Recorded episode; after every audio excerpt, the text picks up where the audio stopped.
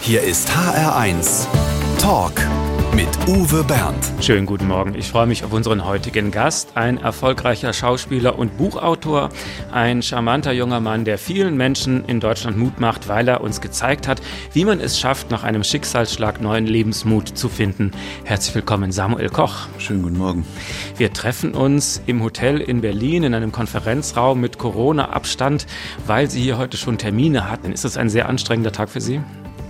Ach nein, kein anstrengender Tag. Ich sitze im Grunde überwiegend nur rum. Aber ungewohnt, muss ich sagen, dieser Tage wieder unterwegs sein zu dürfen. Das ist ja leider seltener geworden. Und trotzdem für ein schönes Projekt und deswegen mache ich das total gerne. Sind Sie ein Morgenmensch? Als Theaterschauspieler muss man eher abends fit sein, oder? Das stimmt. Ähm, die Theaterzeit und äh, ich mag mich kaum noch daran erinnern, wie das einst war. Vor langer Zeit, abends auf der Bühne zu stehen. Aber ja, da ist man eher abends aktiv und es ist nicht selten, dass man erst um Mitternacht irgendwie nach Hause kommt. Aber ansonsten habe ich es früher auch geliebt, noch vor Sonnenaufgang aufzustehen und draußen zu sein und Sport zu machen und bin sogar wenn ich wählen müsste, Sonnenauf- oder Untergang, eher der Sonnenaufgang-Typ, aber auch deshalb, weil ich ihn seltener sehe. Also das klang jetzt so, als wäre Ihre Theaterkarriere lange vorbei, aber das war natürlich nur die Anspielung auf den Lockdown, dass jetzt alles geschlossen ist. Eigentlich ist er natürlich gerade am Theater aktiv. Zehn Jahre ist der Unfall bei Wetten das nun schon her. Seitdem sitzt Samuel Koch im Rollstuhl. Trotzdem hat er seine Schauspielausbildung damals abgeschlossen. Vier Jahre war er am Staatstheater Darmstadt und nun ist er festes Ensemblemitglied in Mannheim und nebenher ist er eben auch mit seinen Büchern erfolgreich. Jetzt legt er gerade mit seiner Frau ein erstes Kinderbuch vor. Auch darüber reden wir bis 12. HR1, genau meins. Samuel Koch muss schon als Kind ein kleiner Hans Dampf in allen Gassen gewesen sein. Geräteturnen war sein Sport, Stuntman werden sein großer Traum und er wusste auch schon recht früh, was er auf gar keinen Fall werden wollte, nämlich auf keinen Fall Schauspieler. Wie kam der kleine Samuel zu dieser Ansicht? Das haben Sie ja gut recherchiert. Ich weiß gar nicht, wo ich das mal ausgeplaudert habe. Ja, ich habe als Kunstturner aktiv, wie Sie ähm, richtig schon gesagt haben, überwiegend in der französischen Liga, aber auch in der deutschen. Und dann habe ich, glaube ich, mal, weil ich auch so eine Filmaffinität hatte, schon als kleiner Bub und mochte natürlich mit meinem Papa immer die neuen James Bond Premieren im Kino zu schauen und fand immer, die wirklichen Helden waren für mich diejenigen, die nicht narzisstisch ihr Gesicht in die Kamera halten, aber die eigentlichen Dinge, die den Film spannend machen, macht jemand anders, der sein Gesicht nicht zeigt, die Risikodarsteller. Und so habe ich mal im Alter von zwölf oder so ein Workshop geschenkt bekommen oder einen Schnupperkurs in einer Kinderstand- und Schauspielschule. Und das lag mir natürlich sehr, weil ich mein ganzes Leben davor gelernt habe, meinem Körper Befehle zu geben, der angezüchtet wurde. Und da gab es auch Schauspielunterricht. Und da musste ich so als 12-, 13-jähriger fremden Mädchen pseudomelancholische Blicke zuwerfen zu kitschiger Titanic-Musik. Und das hat mir nicht so Spaß gemacht, sondern Die Mädchen waren doof. Ja, oder ich wollte einfach lieber rausgehen und mich in Luftkissen schmeißen und anzünden lassen und verprügeln und Treppen runterfallen, ohne dass es schmerzt oder wehtut. Und damals hatte ich gedacht, also da will ich lieber beim Film nicht mein Gesicht zeigen und nicht so komische, kitschige Sachen äh, machen, sondern äh, lieber was aktionsgeladen ist. Das mit den Blicken hat sich dann mit der Zeit dann irgendwann geändert. Sie waren mit zwölf einfach noch nicht so weit, klar. Dann haben Sie sich schließlich dann doch bei der Schauspielschule beworben. Was hat sich da geändert? Weil Sie dann doch den Mädels gerne in die Augen gucken wollten? Oder warum sind Sie dann zur Schauspielschule? Genau, das war der Grund. Ich, ich wollte wieder kitschige Blicke zuwerfen. Ah ja, wissen Sie, das war ein langer, langer Weg. Ich weiß nicht, ich beneide immer diejenigen, wie zum Beispiel mein Bruder oder so, die schon im Jugendalter wissen, was sie werden wollen. Bei mir war das leider nicht so. Ich, ich wollte lange Zeit eben da mal in der Kindheit Risikodarsteller werden, zwischenzeitlich Meeresbiologe oder Tiefseeforscher. Dann haben sich die Talentscouts beim Cirque du Soleil in Frankreich umgeschaut, dann wollte ich gerne lange Zeit Akrobat werden. Dann gab es die Wahl Bundeswehr oder Zivildienst. Dann dachte ich, ah, bei der Bundeswehr könnte ich fliegen, ein Traum, den ich auch schon als Kind immer hatte und habe dann da einfach mal versucht, die Wehrflieger-Verwendungsfähigkeitstestphasen zu machen und die Offizierseignung zu bestehen. Das habe ich alles dann bestanden. Dann stand ich plötzlich im Wehrdienst und Dann hat die dritte Wehrfliegerverwendungsfähigkeitstestphase nicht funktioniert. Ich hätte nur Strahl- und Hubfluggeräte steuern dürfen, keine Strahlflugzeuge, also keine Jets. Hätte mich trotzdem, bis ich 42 bin, verpflichten lassen müssen. Das war in der Nähe von München bei Fürstenfeldbruck. Und dann habe ich gesagt, was mache ich jetzt? Habe mir München angeschaut, habe mir Bavaria Filmstudios angeschaut, bin da rumgeschlendert.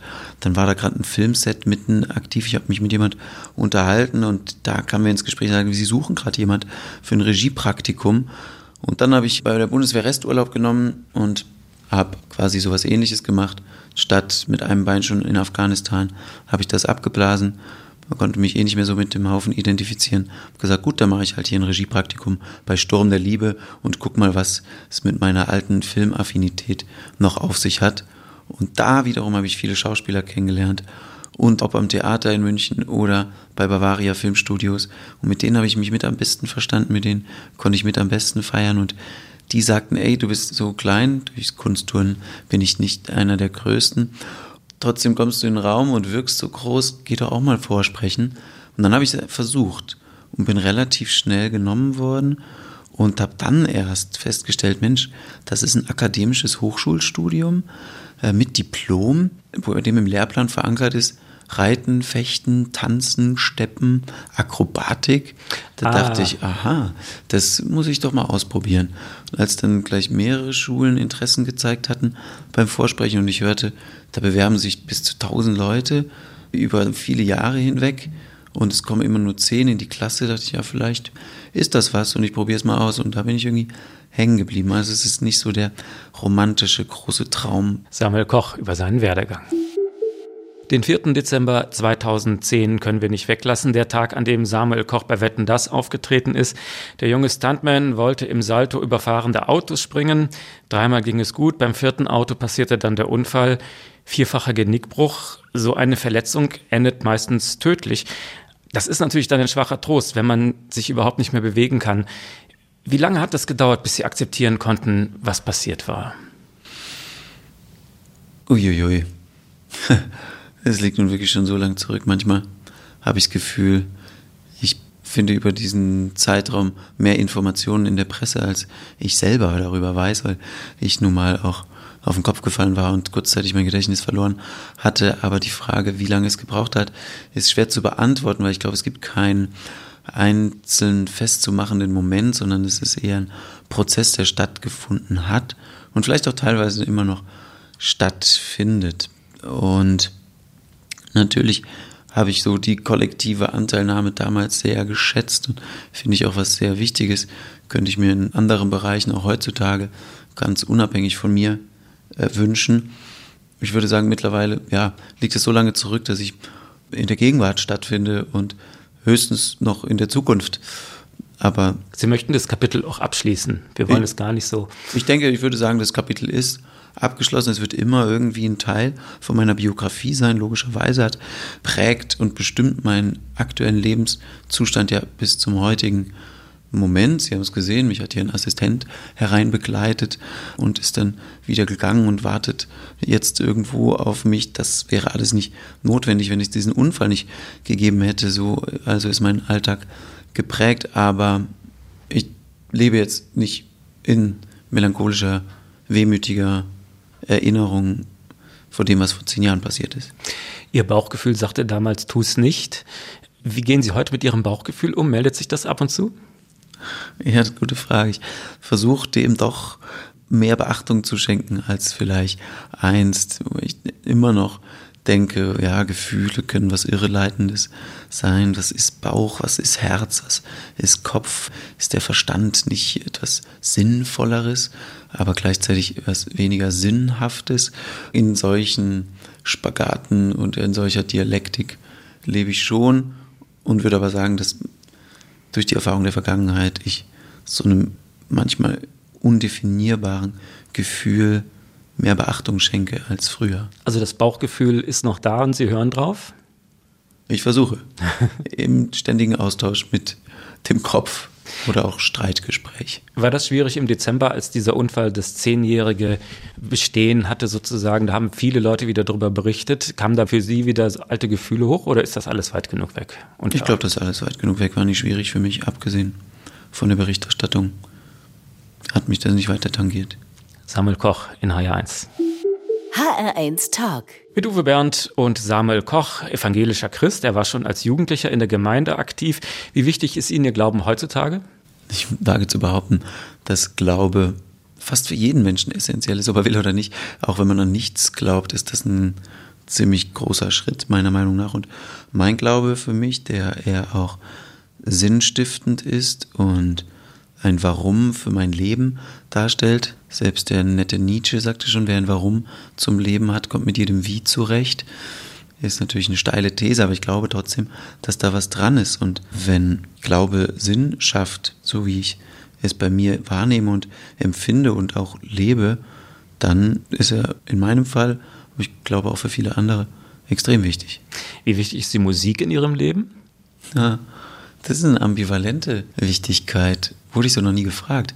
Ich einmal drüber nachdenke, es gab so eine Zeit, da habe ich ganz, ganz viel Musik gehört und gerade wenn man so frisch sein erstes Auto hat, habe ich die ersten CDs gebrannt oder brennen lassen und bin auf einem relativ großen Grundstück groß geworden auf dem Dorf und da waren immer große Partys und die Leute und Schulkameraden haben es geliebt zu meinen Partys sogar mal auch immer so tolle Musik lief, dann höre ich mal äh, weniger. Dann gibt es ja, ich würde fast beschreiben, immer so Lebensabschnittshymnen. So geht es mir auch und ich höre zusammen mit meiner Frau kunterbunte Musik. Wenn ich gefragt werde, welche Musik mir gefällt, sage ich immer ausschließlich gute Musik. Und das kann Klassik sein, das kann Schubert sein, das kann was ganz anderes wie Chopin sein, das kann Elektro sein, das kann auch mal hier so Hip-Hop-Kladderadatsch sein, das kann auch so kitschiger Pop wie Coldplay sein.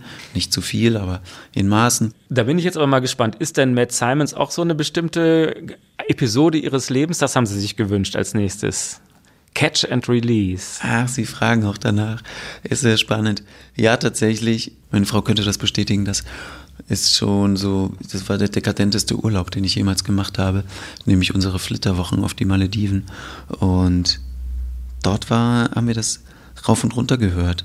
Und auf dem Weg dorthin und auf dem Weg zurück. Und ich glaube, so auch in Hochzeitsvorbereitungsfeierlichkeitsprozessen. Das verbinde ich mit diesem Lied, ja. Also dann denkt er jetzt an die Malediven, wenn wir hören Matt Simons Catch and Release. Everybody got the reason, everybody got the way. We're just catching and releasing what builds up throughout the day. Samuel Koch ist der erste schwerbehinderte Schauspieler in Deutschland, der seine Ausbildung offiziell abgeschlossen hat. In der Diplomarbeit ging es um die Entdeckung des Schönen in der Reduktion. Logisch, ein Schauspieler, der sich kaum bewegen kann, muss reduzieren. Sie sind ganz auf die Stimme und die Mimik angewiesen. Ich meine, gerade ein Theaterschauspieler, der hat, arbeitet eigentlich viel mit Gestik und Bewegung. Wie machen Sie das auf der Bühne? Ja, ich bin selber jedes Mal überrascht bei jeder neuen Produktion, dass wir immer wieder was finden. Das liebe ich aber auch so am Theater, dass der Fantasie und der Kreativität da kaum Grenzen gesetzt sind. Und natürlich nimmt Stimme und Geist oder eine Gedankenklarheit einen, einen größeren Anteil ein als bei vielen anderen Schauspielern, aber der Körper, auch wenn er manchmal wie eine leblose Masse scheint, spielt auch immer wieder eine Rolle in verschiedenen Arten und Weisen. Also selbst wenn, selbst wenn ich bei ähm, Jack Londons Ruf der Wildnis, Stimme des Kapitals, die Stimme des Kapitals spiele, zunächst eingefroren als Ötzi in einen Eisbergsarg, der in das amerikanische Wohnzimmer eingebrochen ist, natürlich als Symbol des Klimawandels. Und später dann wird die Leiche, die immer wieder Stimme des Kapitals auch ist, die dann ihren Abschlussmonolog halten darf, über Kopf hängend, ähm, weil man früher die Leichen im Goldrausch hochgehangen hat, dass die wilden Tiere nicht rangehen, dann spielt man ja trotzdem mit dieser Körperlichkeit. Und da hängen sie über Kopf tatsächlich von der Bühne. Da kommt wieder der Stuntman durch, oder? Da schießt einem doch das Blut in den Kopf, oder? Da schießt einem das Blut in den Kopf, aber ich habe das natürlich überprüfen lassen. Einmal hat die Inspizientin 53 Minuten gemessen. Da lief dann Blut aus der Nase, aber ein Arzt hat auch bestätigt, dass das Gehirn einen Druckausgleichmechanismus hat und das eigentlich ungefährlich ist für das Gehirn, lediglich das Gewebe drumherum. Er könnte in Mitleidenschaft Nein, danke.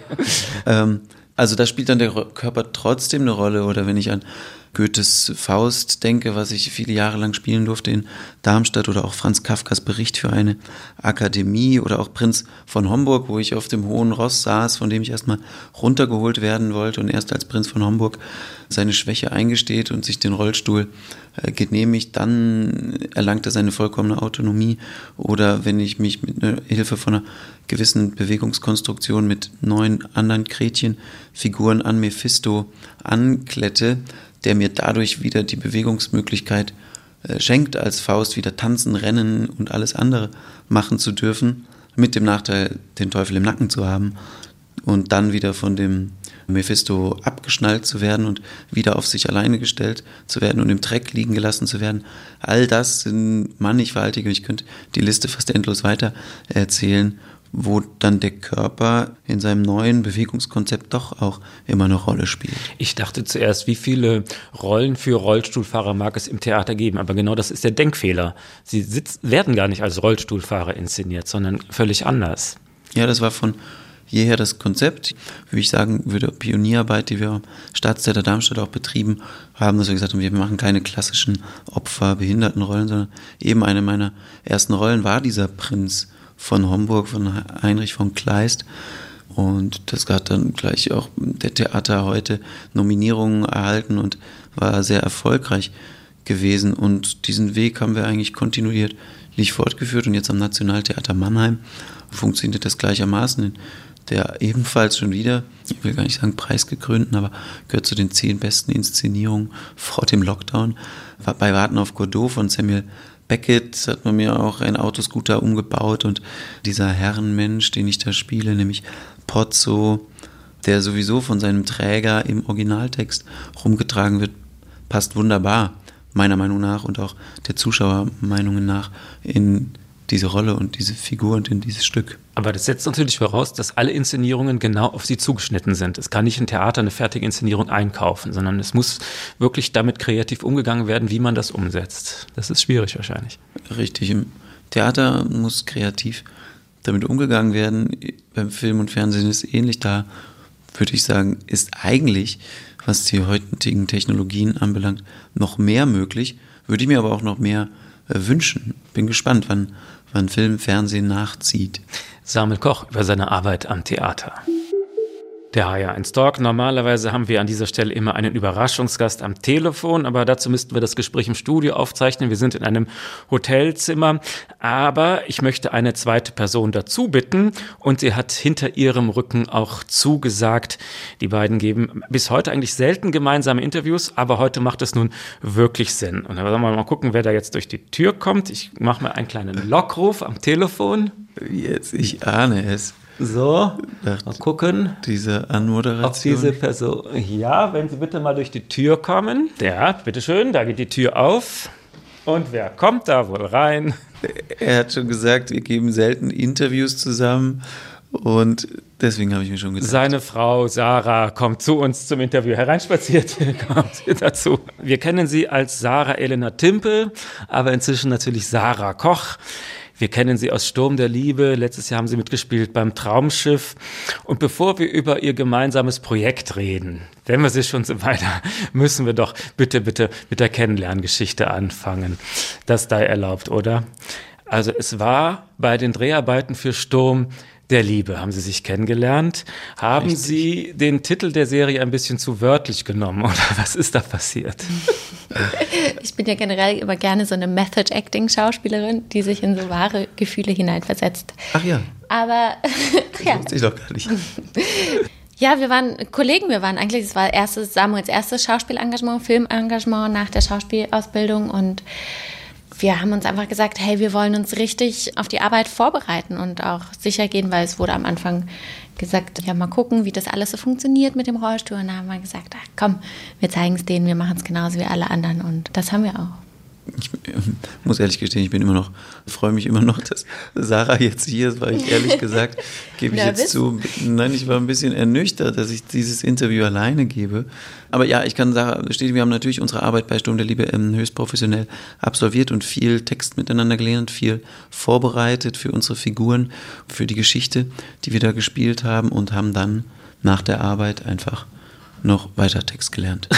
Und jetzt sitzen wir hier. Wer hat es zuerst gesagt? Darf ich das fragen? Tatsächlich. Was denn gesagt? Naja, wer hat wen gesagt? Hm, vielleicht ist es mehr als eine Rolle. Ich Oder glaube, habt ihr das gemeinsam gespürt irgendwann? ich glaub, das war einvernehmlich. Ach du Schreck, wie war denn das überhaupt? Naja, die Dreharbeiten waren beendet Ja. Und wir wollten irgendwie immer noch professionell sein. und wir haben da wirklich uns Mühe gegeben und haben dann, glaube ich, irgendwann gesagt, ich war in Hannover, Sarah kommt aus der Nähe von Hannover und ich habe noch irgendwie die letzten Züge meines Studiums absolvieren müssen und dann haben wir gesagt, ja, lasst uns doch nochmal treffen, wäre doch schade, wenn es jetzt vorbei wäre. So ungefähr, glaube ich, haben wir uns Ja. herangetastet. Und dann der Heiratsantrag könnte fast auch eine Szene aus Sturm der Liebe sein. Habt ihr das aus dem Drehbuch geklaut oder was? Ausgerechnet in Verona. Eine Anlehnung an Romeo und Julia? Ah, da ist tatsächlich. Ist. Verona war zwei Wochen vor dem Heiratsantrag Ach, noch. das war vor dem Da waren wir auf dem Lieblingskonzert von meiner Band und der war dann in Köln. Der In Heiratsantrag war in Liebe. Köln. Genau, ich glaube zwei Wochen später oder eine Woche später. Aber der war ähnlich Sturm der Liebe mäßig kitschig, kann man schon sagen. Ich war da ein bisschen naiv. Ich war, bin auch so konservativ. Ich dachte, ähm, ich will mich unbedingt hinknien für meinen Heiratsantrag. Das gehört sich so. Und am liebsten in einem Restaurant, was abgelegen ist, äh, auf dem Wasser. Und natürlich waren alle Restaurantgäste eingeweiht, hatten Blumen auf dem Tisch, außer wir. Äh, Und ich habe dann meinen Bruder zur Hilfe gezogen. Wir haben schon über diese Anklebekonstruktion gesprochen und konnte dann einen Kniefall absolvieren, aber war naiv zu denken, dass es nicht an die Öffentlichkeit gerät. Ich konnte Angelo Kelly gewinnen, der einer unserer Lieblingsliebeslieder gespielt hat. Nein. Because It's Love. Der kam tatsächlich mit seiner Gitarre, obwohl er krank war an dem Tag. Rechne ich ihm bis heute hoch an und ja, ich glaube, eine der Mitarbeiterinnen oder einer der Gäste hat das mit dem Handy gefilmt und verkauft und dann war es nicht mehr ganz so intim und privat wie gehofft. Oh je. Also Verona war falsch, Köln war der Ort für den Heiratsantrag. Schauspielerpaare haben meistens ja das Problem, dass sie sich selten sehen, weil die Wahrscheinlichkeit, dass man in der gleichen Stadt arbeitet, ist bei solchen Paaren immer sehr gering. Hätten wir nicht Corona, dann würden sie jetzt in Bad Hersfeld arbeiten dieses Jahr, bei den Bad Hersfelder Festspielen. Ja, oder ich hätte letztes Jahr dort gespielt, das ist ausgefallen. Ich drücke natürlich die Daumen, dass es weitergeht und dass Das der große, der große Spielplan auch stattfinden wird, dass wirklich Bühnen wieder öffnen dürfen, die Zuschauer hingehen können. Aber dadurch, dass es bisher ausgefallen ist, hattet ihr Zeit für andere Dinge dann. Eigentlich gut, oder? In der Tat. Ich glaube, ich kann für unsere Beziehung sagen, ja, wir haben uns so viel gesehen äh, wie niemals zuvor. Und dafür hatten wir auch Zeit für unser wunderbares kleines Projekt. Wer weiß, ob es sonst so gut gelungen wäre. Genau, denn die beiden haben gemeinsam ein Kinderbuch geschrieben und darüber reden wir in der nächsten Stunde noch ausführlich. HR1 Talk. Vor seinem Unfall bei Wetten, das war Samuel Koch ein Energiebündel, ein gut gelaunter Sportler und Stuntman. Einige paar Monate hatte er eine schwere Zeit und es scheint aber so lange her. Heute ist er wieder ein Hans Dampf in allen Gassen. Er sitzt hier mit seiner Frau Sarah im HR1 Talk. Wer von euch beiden hat mehr Energie morgens? Bin ich jetzt gespannt, was du sagst. Das, ich glaube tatsächlich, ich. Oder? Ich weiß es nicht. Ich, weil ich, aber weil ich gerne so eine Morgenroutine habe. Zack, aufstehen um acht und dann gibt es den ersten Kaffee. Ja, ich würde es bestätigen. Im Alltag schon. Aber wenn es sein muss, äh, wenn es sein darf, dann bin ich schon derjenige, der auch schon mal äh, motiviert hat. Komm, jetzt, bis bevor die Sonne aufgeht, müssen wir draußen sein. Sie sind sehr diszipliniert, kann das sein? Ja, ich glaube, wir beide zusammen. Ja. Ja. Aber es kommt auch eher davon, weil Samuel natürlich oft dann abends die Theatervorstellungen hatte, die teilweise bis um halb zwölf, halb eins gingen oder von den Vorträgen. Da verschiebt sich ein bisschen der Rhythmus. Ja. Klar. Gleich reden wir über Ihr erstes gemeinsames Buchprojekt, aber vorher füllen wir den HR1 Fragebogen aus, dann wissen wir, wie es wirklich um Sie beide steht. Oha. Sarah und Samuel Koch sind ein gut eingespieltes Team.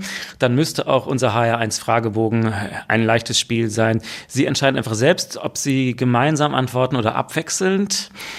Wir fangen an. Unser schönstes Privileg als prominentes Paar ist So viele wunderbare Menschen kennenlernen zu können.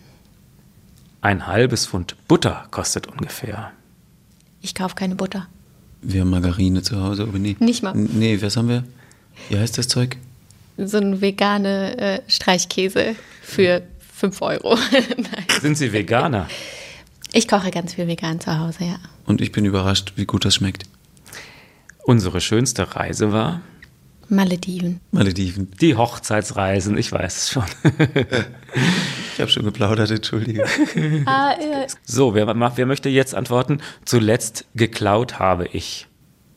Gibt's leider keine Antwort. Kann man auch verweigern, die Antwort.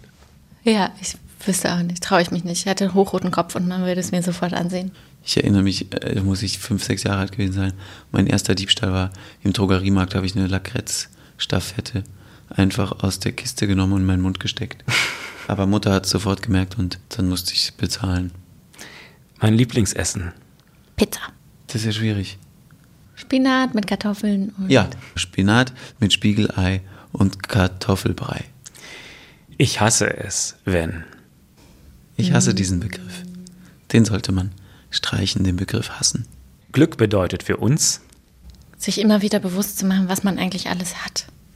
Ja, so zu leben, wie wir es tun dürfen. Wir sind, glaube ich, die privilegierteste Generation, die jemals auf dieser Erde gelebt hat. Und ich glaube, wir haben fast jedwedes Recht verwirkt zu sagen, ich bin unglücklich, wobei ich da auch niemandem zu nahe treten will. Das Schwierige an der Demokratie ist, Dass so viele Leute mitreden dürfen. bereut habe ich. Oh, krasse Fragen. Da kann man gar nicht so schnell antworten. Ich will es auch Oh, ach du überlegen, bereut habe ich, bereut habe ich. Ja, manchmal zu schnell geantwortet zu haben, Ja, ohne stimmt. länger drüber nachzudenken. Stimmt. Haben wir, glaub ich, Sehr kontrolliert. Das haben wir beide, glaube ich, schon mal zu schnell geschnattert, ohne anständig drüber nachzudenken. Und deswegen sollten wir es an dieser Stelle nicht schon wieder tun. Ich würde gerne mal einen Abend verbringen mit. Jackie Chan. Sag's Sorry, euch. Leonardo DiCaprio, lieber Ehemann. Aber irgendwann. Ist auch nicht mehr der jüngste Leonardo DiCaprio, ne? Ja, ich, und ich bin In den auch nicht mehr die 20 Jüngste. Jahre alten ich, Filmen. Ja, ich bin ihm auch zu alt und zu klein und zu dick. Peinlich war mir zuletzt. Über Dieser- das, was ich gerade gesagt habe. Dieser, dieser Fragebogen. Ich habe Angst vor. Dass unseren Liebsten was passiert, würde ich, glaube ich, Ja. stellvertretend für uns beide einmal sagen. Also ich kann es für mich sagen. Ich glaube, wir haben beide, oder ich spreche, entschuldige kurz für mich, schon so ein Grundvertrauen. Ich schaue mir gern die Vögel draußen an, sie säen nicht, sie ernten nicht. Gott versorgt sie doch und so habe ich auch so ein Vertrauen, dass schon alles gut wird. Aber es heißt nicht zwangsläufig, dass alle unbedingt gesund bleiben und es allen unbedingt gut geht. Und wenn das gerade bei unseren nächsten Liebsten der Fall wäre, davor hätte ich Angst. In unserem Bücherregal unten rechts steht. Da schließen beide die Augen und Harry überlegen. Potter. Harry Potter. Die Bibel. Harry Potter steht neben der Bibel. Richtig. Daher eins Fragebogen ausgefüllt von Sarah und Samuel Koch. Herzlichen Dank. Und jetzt kommt der nächste Musikwunsch. Ich wundere mich ein bisschen über Rolf Zukowski und seine Freunde. Wie kommen Sie darauf? Ach, das haben sie tatsächlich gefunden und können es auch abspielen. jetzt Ja? auf. Vöglein, tanz mit mir. Aber warum hören wir das jetzt? Ah, Ich wollte äh, zum einen natürlich den HR provozieren und zum anderen war das die Hymne, die ich benutzt habe bei meinem Abitur. Ich habe ein Experiment gestartet, Abitur ohne Lernen, auch als Alternativlosigkeit, weil ich so viel gearbeitet und so viel trainiert hatte und so viel Wettkampf hatte, dass ich gar nicht viel lernen konnte und ich wusste, dass alle irgendwie so gängige Pop-Songs da machen und ich mochte so diesen Refrain. La la la la la la la la la la la la la la und so weiter. Das heißt, bei diesem Lied sind Sie jetzt bei Ihrem Abitur. Da, bei diesem Lied habe ich mein Abitur in Empfang genommen. Vöglein, tanz mit mir für Samuel Koch. Immer noch einmal im Kreis. Vögelein, Vögelein, glaube mir. Bald ist uns beiden ganz heiß. Die Corona-Pandemie hat wenigstens ein paar positive Nebeneffekte. Sarah und Samuel Koch haben in der Auszeit am Theater sehr kreative Zeiten gehabt. Die beiden haben sich ein Kinderbuch ausgedacht, das Kuscheltierkommando, eine Geschichte über wahre Stärke. Es geht um Fred und sein Kuschelbär Pollo. Gibt es dafür reale Vorbilder? Ja, wir haben uns zum einen für den Teddybär entschieden, weil es diese klassische Kuscheltierfigur ist. Geschlechtsneutral. Und geschlechtsneutral. Und zum anderen hat meine Mutter einen Bären mal zu Weihnachten bekommen vor knapp 60 Jahren und den fand ich schon immer ganz, ganz toll. Und das ist quasi eine kleine Widmung noch an die Mama. Wie haben Sie da zusammen gearbeitet? Also ein Buch zusammenschreiben stelle ich mir jetzt nicht so einfach vor, oder? So ein Brainstorming und einer schreibt oder wie funktioniert das dann? Wir können uns da ganz super ergänzen. Ich bin diejenige, die ganz schnell zehn Ideen raushaut und sagt, okay, bevor wir jetzt stundenlang vor einem weißen Blatt Papier sitzen, lass mich mal machen und dann schreibe ich in meinem Kämmerchen was zurecht. Und dann geht Samuel nochmal drüber mit viel Geduld, dann einfach, er kann bis letzte Sekunde vor Abgabe um das letzte Wort feilschen. Und wir hatten uns aber auch eine Notiz im Handy gemacht, die wir geteilt haben, wo wir uns immer spontan mit Hausaufgaben getriggert haben. Wie Zum Hausaufgaben? Beispiel, Ja. Was für Figuren können wir alle in unserem Zimmer zum Leben erwecken, in unserem früheren Kinderzimmer. Und so haben wir ganz viele Figuren gesammelt. Oder auch so, was war dein Held der Kindheit, haben wir uns gefragt. Und da haben wir quasi wie so eine kleine Mindmap gesammelt. Und dem Teddybär passiert dann ein Unglück, er verliert einen Arm. Liegt natürlich dann auf der Hand. Auch da geht es dann um Verletzung, um Behinderung im weitesten Sinne. Ist das irgendwie Ihr Lebensthema oder ist das jetzt Zufall, dass Sie sich damit beschäftigen, in einem Kinderbuch? In dem Fall können wir tatsächlich ohne Quatsch sagen, dass es Zufall war. Sarah hat, wie sie schon angedeutet hat, irgendwie fünf, sechs Plots äh, in den Raum geworfen mit ganz vielen anderen Protagonisten. Ich wollte auch schon lange Jahre mal ein Kinderbuch schreiben, aber ich glaube, es wäre nie dazu gekommen, wenn Sarah nicht den Wunsch noch mit mir geteilt hätte. Und da gab es eben verschiedene Protagonisten, auch Affen und Vögel. Und dann hat sich dieser eine Plot mit diesem klassischen Bären durchgesetzt und eher ja, im, im Nachhinein, als die Geschichte schon stand, hat uns jemand darauf hingewiesen, ja, hat das autobiografische Zusammenhänge. Hoppla, eigentlich war das nicht so angedacht. Das Ganze ist ja ein, als Bilderbuch entstanden. Also wie, wie, ist, wie ist das dann entstanden? Der Verlag hat uns ein paar Illustratoren vorgeschlagen. Und, Und wir haben auch gesucht, wir lange nach Illustratoren. gesucht. Und dann ähm, haben wir die Nadine gefunden und waren total begeistert von dieser Welt, die sie aufmachen kann, was wir uns auch immer erträumt haben, dass es so eine richtige Zauber-Fantasie-Welt ist, in die man abtauchen kann und waren in ganz engem Kontakt mit ihr. Und über jede Figur, die sie uns geschickt hat per E-Mail, waren wirklich, ich bin in Freudenquietschen, Gänsehaut durch unsere Wohnung gehüpft. Ja, es hat so schöne Atmosphären auch geschaffen. Ja. Und, und wir hatten, dadurch, dass wir natürlich aus Film und Theater kommen, hatten wir schon für jede Szene der Geschichte schon so inszenatorische Bilder im Kopf.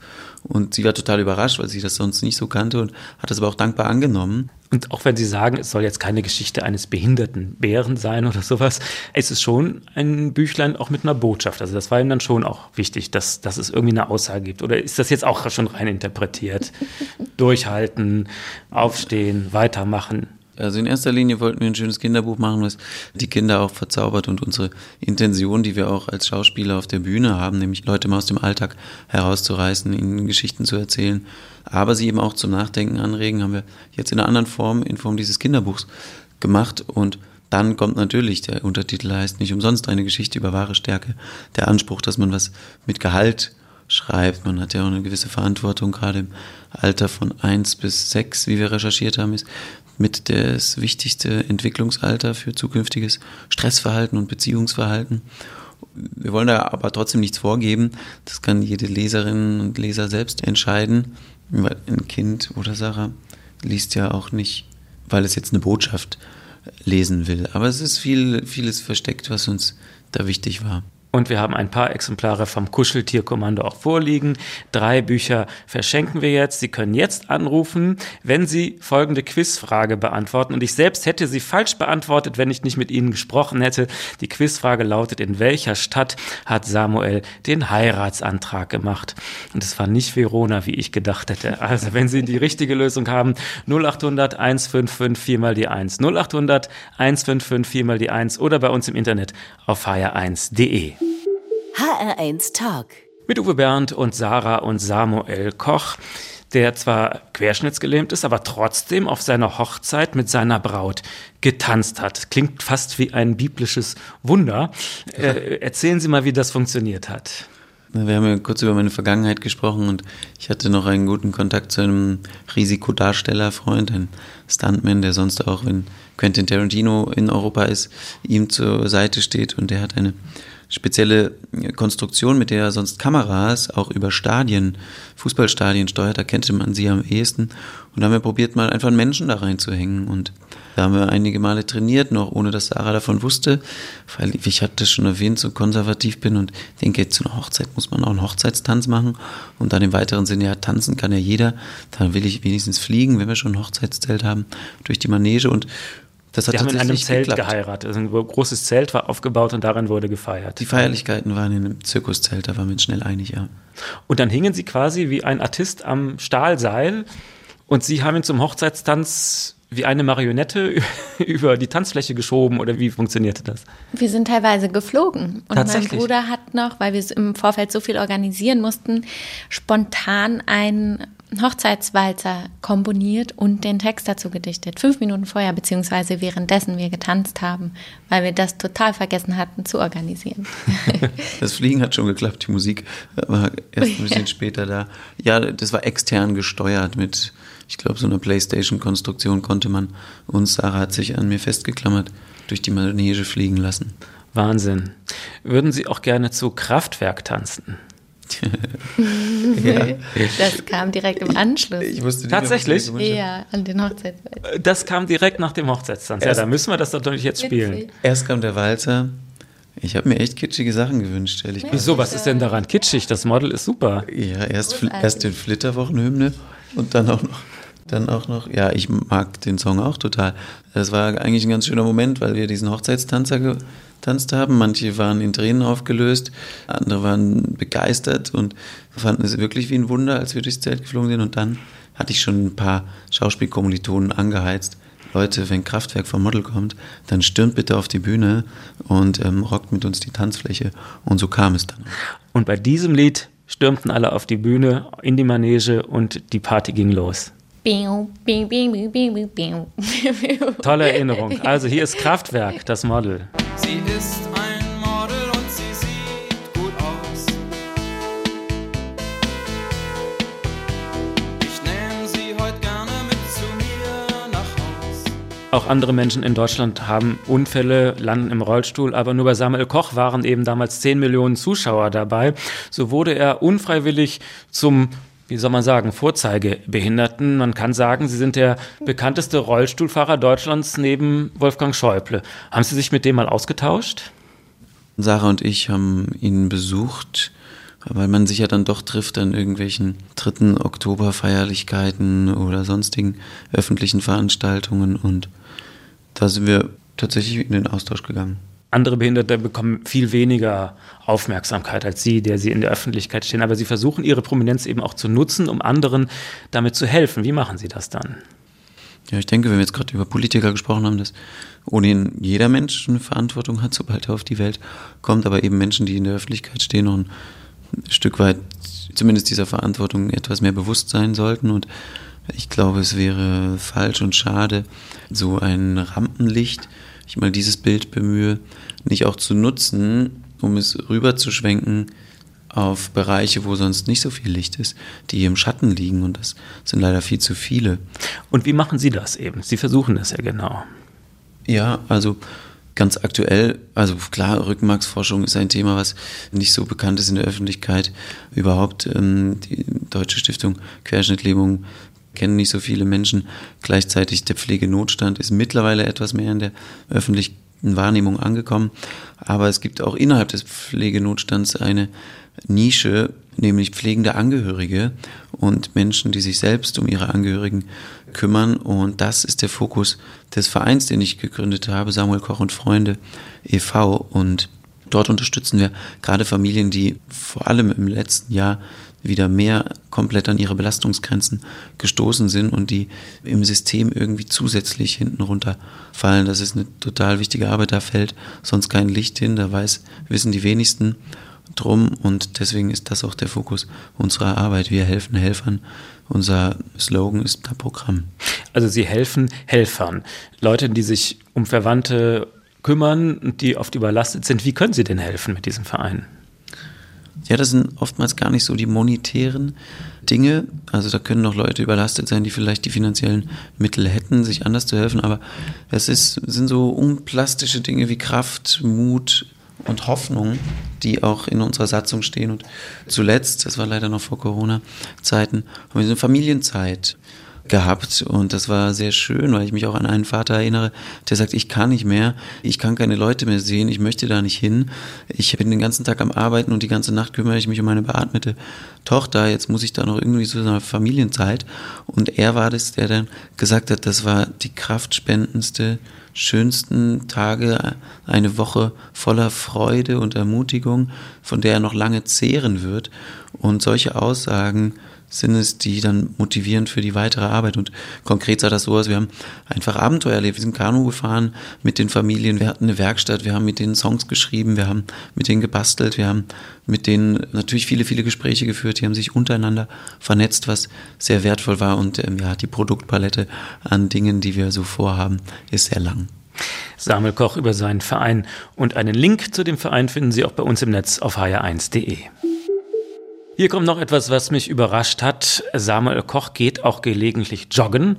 Natürlich nicht im Wald, sondern auf dem Laufband in so einer Spezialhalterung. Wofür ist das gut? Also einmal fürs Wohlbefinden und natürlich hilft es äh, dem Organismus, den Knochen, den Fußgelenken, Kniegelenken, Hüftgelenken, aber auch der Atmung und den ganzen Körper Säfte in Wallung zu bringen. Aber ich zum Beispiel schreibe auch ganz gern, während Sarah auf dem Sofa saß oder sitzen musste, saß ich halt in meinem Stepper und wir haben gemeinsam über eine Beamer-Konstruktion an dem Buch geschrieben und so mache ich viel meiner Büroarbeiten. Das ist so mein Wahlpflichtprogramm an Therapie und Training. Ach so, Sie sind dann sogar aktiv, wenn Sie arbeiten und Prozesse machen und äh, können Sie besser denken beim Laufen sozusagen, sagen ja manche, oder?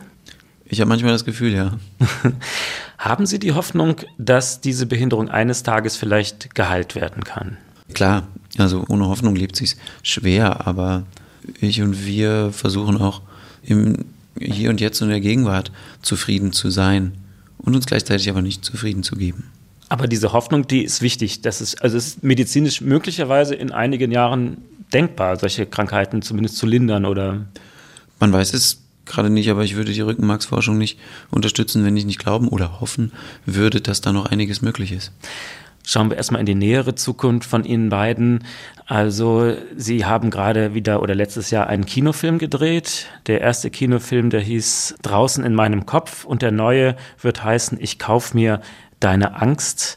Was wird das für eine Geschichte werden? Uiuiui, da ist auch der Titel Programm. Ich bin tatsächlich derjenige, der sich die Angst der Menschen kauft, sei es die Angst, Follower zu verlieren, die Angst, äh, angezündet zu werden oder die Angst, von einem Nationalsozialisten verprügelt zu werden. Und meine Figur stellt den anderen Protagonisten, stellt ihnen ihre Ängste, indem er sie damit direkt konfrontiert. Also es gibt nicht nur schöne Szenen, so viel verrate ich mal. Klingt nach schwerem Stoff. Ja, allerdings. Was gibt es sonst noch von Ihnen beiden? Ja, wo die Theater immer noch alle zu sind. Haben Sie Projekte? Ähm, ich weiß nicht, ob Samuel das schon erzählt hat, dass wir zu Hause in letzter Zeit diese, so ein E-Casting-Studio quasi bei uns eingerichtet haben, weil in der Film- und Fernsehbranche läuft es ja weiter. Da wird getestet und es wird gedreht.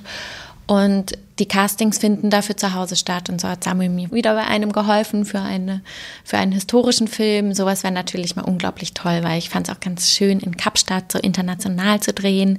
Da habe ich auch mit Stunt-Koordinatoren gearbeitet, die den letzten Lara Croft-Film gedreht haben. Ich finde, wow. Sarah ist die Lara Croft Deutschlands. Spinny. Und sowas wäre natürlich super, weil jetzt haben wir viel Zeit miteinander verbracht, das Buch geschrieben und dann ist auch mal irgendwann genug. das heißt, jetzt ist es. Ja. ich sehe natürlich vom Kuscheltierkommando auch Teil 5 und Teil 6 und ich sehe das im Kino, ich sehe das im Theater. Die Figürlis als kleine Kuscheltierfigürlis. ich habe schon wieder 100 Ideen. Man muss sie dann umsetzen. Ich muss sie umsetzen. Ist das Ihre Rollenteilung? Ja, Sarah ja, ja, bringt der, die Idee. Der muss dann anrufen. das kann schon manchmal so vorkommen. Nein, wir haben viele Visionen und Ideen und es ist dann auch an der Zeit wieder, dass jeder seine eigenen Projekte macht. Aber es war auch schön, jetzt mal was zusammen zu machen. Sarah und Samuel Koch, herzlichen Dank, dass Sie beide mit mir gesprochen haben im HR1 Talk. Am Schluss ist es üblich, dass der Gast eine klitzekleinigkeit auswendig aufsagt. Romeo, oh Romeo, warum bist du nur Romeo? Das kam aus der Pistole geschossen. Die meisten zögern und zaudern und wissen nicht weiter. Ich wusste jetzt auch gar nicht, ob das einstudiert war. Ja, ich, ich danke auch. Es war wirklich ein entzückender, liebreizender Überraschungsgast. Danke dafür. Immer wieder gerne. Vielen Dank für dieses Gespräch. Wenn Sie dieses Gespräch noch einmal hören wollen oder weiterempfehlen möchten, es gibt es auch im Internet auf hr1.de und natürlich in der ARD Audiothek. Mein Name ist Uwe Bernd. Tschüss. HR1. Genau meins.